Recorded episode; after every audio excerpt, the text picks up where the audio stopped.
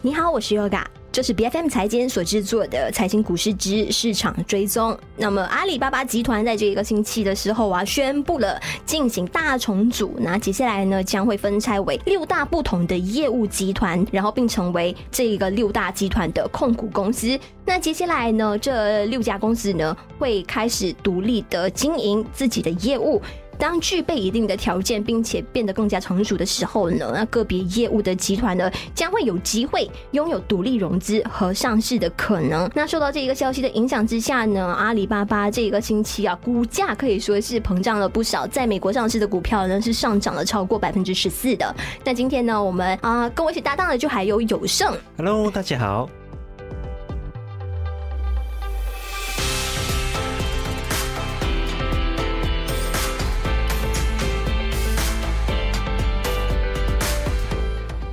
阿里的股价真的是很久没有受到这么大的一个关注啊！久旱逢甘露，没错，因为我记得在去年或者是前年的时候，中国不是爆发了一系列的科技监管的问题吗？所以是重创了很多的明星的科技公司，像是阿里巴巴的股价真的是从大概是两百多或者一百多港元吧，跌到去去年的时候最低是曾经见到六十多港元的。嗯，是。但是后来的那个财报呢，我们也同时看到，特别是在啊去年二零二二年的第二季度开始起呢，阿里巴巴的业绩就取得了净亏损，一直到呃最新发布就二月底的那一次吧，才稍微看到说，哎，他们的净利润有获得比较大的一个改善，有实现双位数的增长。嗯，所以阿里巴巴最近真的是可以说得上是守得云开见明月哦。无论是在美股还是港股上市的阿里巴巴呢，在重组消息曝光之后，他们的股价真的是说得上是一飞冲天哦。而这个重组的消息呢，是在这一周由阿里的 CEO，也就是张勇，他特别写信给全体的员工，特别提到说，阿里现在已经是一个超级大的一个的组织了，所以将迎来成立大概是二十四年来最重要的一次组织的变革，而且还构建出一个还蛮特别的一个业务的重组的形式，叫做一加六加 N 的组织的结构哦。而阿里巴巴集团呢，未来将实行一个控股公司的管理，未来扮演的角色，它就比较偏向是一个投资管理的公司了。是，那这个刚刚有声提到的“一加六加 N” 的结构呢，其实就是意思是说，在阿里巴巴之下呢，他们将会设立六大业务板块，分别就有阿里云智能、淘宝、天猫商业、本地生活、菜鸟、国际数字商业、大文娱等等的。那这一个也意味着他们接下来会分别建立各大业务集团的董事会，并且实行 CEO 负责制，他们就会各自去经营，并且要负全责的。那张勇本人呢，将会兼任阿里云智能集团的 CEO。那这个发布消息的时机其实也非常非常的耐人寻味哦，因为前不久之而且呢，我们看到啊中国国家主席习近平呢，才刚刚声称说，国家对待民营企业就像是自己人一样。那加上阿里巴巴的创办人马云呢。也才刚从外地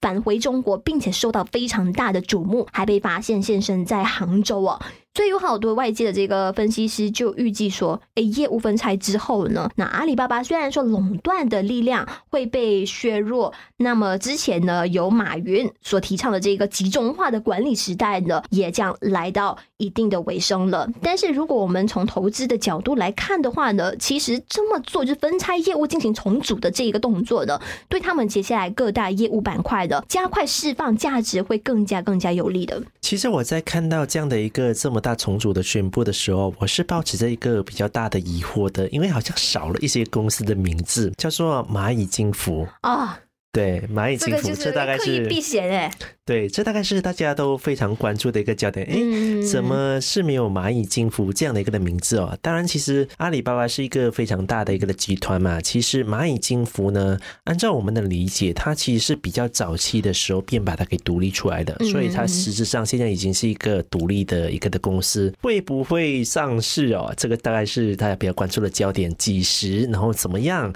大概会是在哪里？所以大家也是要特别去关注。分拆之后，蚂蚁金服 还有。机会来到去上市吗？不过，当 Yoga 刚刚提到的一个阿里巴巴分拆业务之后，他们的估值到底释放的潜力其实有多大？最近便有一些的媒体哦去做出一个的预估。那分拆后，阿里的各大业务的部门的估值哦加总起来的话，大概是可以达到三千七百多亿美元的。为当前阿里巴巴整体的公司目前的市值大概是两千五百多亿美元，大概是多出了一点五倍左右。而当然，我想大家比较关注的，应该还是说现在到底哪一家的子公司哦，其实是有潜力率先上市的呢？如果我们来到去看，从去年年底到目前为止，阿里宣布的一系列的组织的架构的调整，我觉得比较引人注目的变化，应该还是说是他们的 CEO，也就是张勇哦，他是兼任阿里云智能的总裁，所以他就亲自去为这个阿里云智能业务来到去掌舵，所以大家就猜想说，阿里云的话，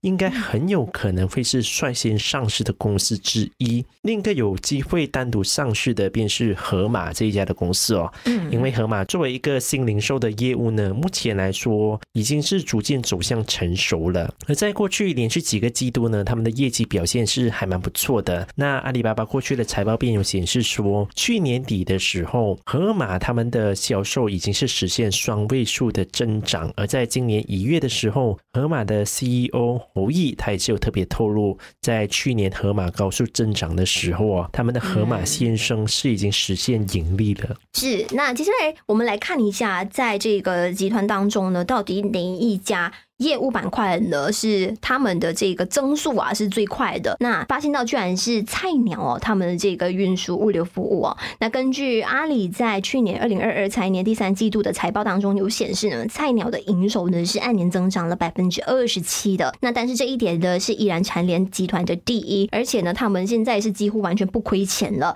那么在嗯海外的业务方面呢，就像是诶，包括我们拉扎达哦，我们这里非常熟知的这个购物平台呢，其实也。也是啊，隶属于阿里的这个也是由呃蒋凡来掌管的。那他掌管的这一个呃板块呢，就叫做阿里国际商务板块。那么在呃最新的这个财报第三季度当中呢，也看到有持续好转的迹象。那个营收呢是按年大增了百分之十八。那这个增速呢，在阿里的各大板块当中是排名第二的，只是排在菜鸟的后面而已。那这几家的业务独立出来之后呢，其实也是受到外界非常大的瞩目，认为说是有。非常大概率可以进行分别上市的。其实从这一次分拆业务的角度来去看，有一些人是认为说，阿里这一次的变革多少是和马云有关的。因为过往呢，其实中国的规范呢是非常严格的嘛，如今可以视为说监管部门是已经是开绿灯了，就不会对这些科技巨头做太多的监管。尤其是在阿里重组之后呢，未来他们面临政策上的一个风险，还有监管的压力将会大幅的减少。因为集团在重组之后呢，是。不会做一个跨级别的营运，自然也不会成为一家垄断整个市场的一家的企业哦。排除掉这些不确定性的问题之后，变相来说，其实对阿里巴巴未来的发展是有很大的一个的益处的。而阿里呢，也因为之前他们是支配了整个的市场嘛，而且尤其是在平台内哦，他们对商家提出一个二选一的要求，意思就是说禁止这些的商家到其他的平台，比如说京东啊，或是拼多多去开店，参加他们的促销的活动。所以阿里借着这样的一个市场的力量、平台的规则和数据，实现一个的垄断，是被一些的市场的人士去诟病的，这也引发说。他们的中国政府才对阿里巴巴实施一系列的监管改革，希望他们去摆脱阿里巴巴垄断整个市场的地位。嗯，是，所以我们也看到，正是因为如此呢，他们就在二零二一年四月的时候，被中国市场的监管局啊，以集团违反了反垄断法为由，当时被罚款了一百八十二亿元人民币的。那这个也是创下反垄断法历年以来最高罚款额的一个记录了。那是从阿里巴巴成为呃科技行业的这个打击狙击目标以来的。我们看到阿里巴巴的股票呢是已经下跌了有大约百分之七十的，但现在从种种的迹象来看呢，中国政府似乎真的是有决心想要对科技产业来进行一个松绑的。那政府的监管呢，其实也让到这一个科技产业呢度过了非常难熬的三年。其中一个最大的这个现象级的发生呢，就是阿里巴巴的亿万富豪创始人马云呢，直接从公众的视野当中消失。那这是为什么呢？他曾经在二零二零年的时候直接批评中国监管机构扼杀了阿里巴巴金融科技的姐妹公司。也就是刚有生提到的蚂蚁集团的创新。那随后他就直接销声匿迹了。中国官员呢，随后也暂停了蚂蚁集团的首次公开募股计划，迫使蚂蚁金服注册为金融控股公司，而且还呢，就是逼迫他们将支付应用还有他们的金融服务给分拆开来。那到现在呢，这家集团就是蚂蚁集团呢，是还没有进行上市的。我觉得有一点是特别值得关注的，是一直到这个星期的时候啊，消失已久的马云再度在中国首度亮相哦。那目前我们还不清楚说马云重现的时间到底对阿里巴巴的宣布有什么样的影响呢？虽然他已经在二零一九年的时候便宣布退休了，但其实他还是阿里巴巴集团这家的公司最大的股东之一。嗯，那么自从马云消失之后，在许多人的眼里哦。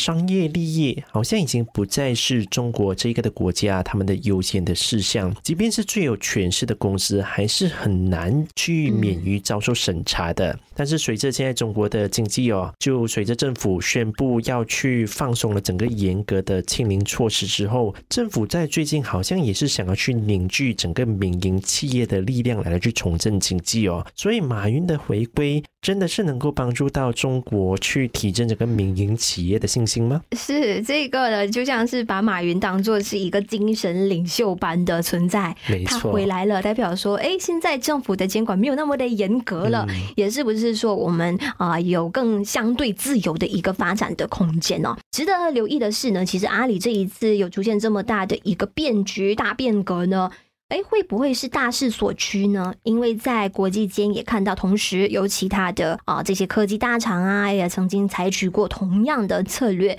像是 Google 的母公司 Alphabet 呢，就有过类似的经历了。早在二零一五年的时候呢，Google 宣布了公司重组的消息，当时就成立了新的控股公司 Alphabet，并且取代 Google 在纳斯达克上市。那 Alphabet 旗下将会包括一系列的子公司，当中最大的就是全新的这个 Google。两位创办人为什么会这么做呢？主要是觉得当时呢，大公司哇。沟通效率实在是太低落，而且各有各的一个党派跟组织啊，所以呢，他们就为每一个子公司给物色新的，然后并且是有能力的 CEO，让他们有更加自主的决策权，也让他们好好的去设计一下子公司的整体的这个企业工作的结构，还有包括薪资水平的目的，就是希望说。可以重新哎找回当初创业公司的那种活力哦。那这一个确实，他们这么做之后呢，也为啊他们 Google、YouTube 还有 Android 等等的这些业务呢，打下非常非常稳固的一个组织基础。所以阿里巴巴现在他们分拆他们的业务哦，最近也是有很多外媒说，诶，可能其他美国的一些科技巨头也是可以去效仿的，比如说像是亚马逊啊之类这样的公司，也应该可以去效仿一下，说他们的业务是不是应该也是学阿里巴巴一样，把它给拆分出来呢？那么给，我们看回阿里巴巴本身哦，其实无论是整个资本的市场，还是普罗的大众而言，今天大家对于阿里的印象，好像还是停留在比如说电商淘宝啊。或是天猫的基础之上，所以阿里的这一次的变革，不仅是使得内部是能够回到去当初阿里巴巴创业的时候的这样的一个的心态，其实也会摆脱阿里只是一家的电商公司的印象哦。同时，这也向整个资本市场是传递一个非常重要的信心。嗯，非常重要的一个的讯息，也就是说，阿里巴巴的其他的业务是能够独立上市的，希望能够去挽回大家的信心，也让大家来到去有一个比较好的一个大饼的一个的愿望哦，也就是未来会有更多类似像阿里巴巴这样的一个的超级巨头的估值的公司会出现呢。嗯，是他们甚至在商友说过一句啊，就是如果他们这一次不变革的话，就是代表着的集团将会进一步僵化，然后。陷入一个死循环。那么现在的阿里跨出这一个历史性的一步了，甚至他啊，张勇本人还形容哦，这个就像是公司内部的孩子都长大了，是时候啊，六位孩子都分别走出去，去独立面对市场。那么接下来集团的运营的重心呢，居然会呃，自然是会产生非常巨大的一个变化的。那阿里巴巴集团更像是一个大底座一样哦，就接下来继续给他的六大业务板块做好一个更大更稳的支撑。那我们接下来要关注的是什么呢？就是分拆业务之后，究竟对阿里巴巴控股集团的一个发展有效性究竟会有多大的一个帮助？那哪一个业务分部呢？又即将成为全新的上市的公司呢？会是河马吗？还是菜鸟呢？哎，我们非常拭目以待哦。那财经股市之市场追踪是由 b a n 财经制作的全新单元节目，节目将在每个星期四傍晚五点以后定期更新。如果喜欢我们节目，喜欢与我们一起追踪市场动向，记得一定要关注我们各大社交媒体平台，并且订阅我们的 YouTube 频道。我们下一期再见。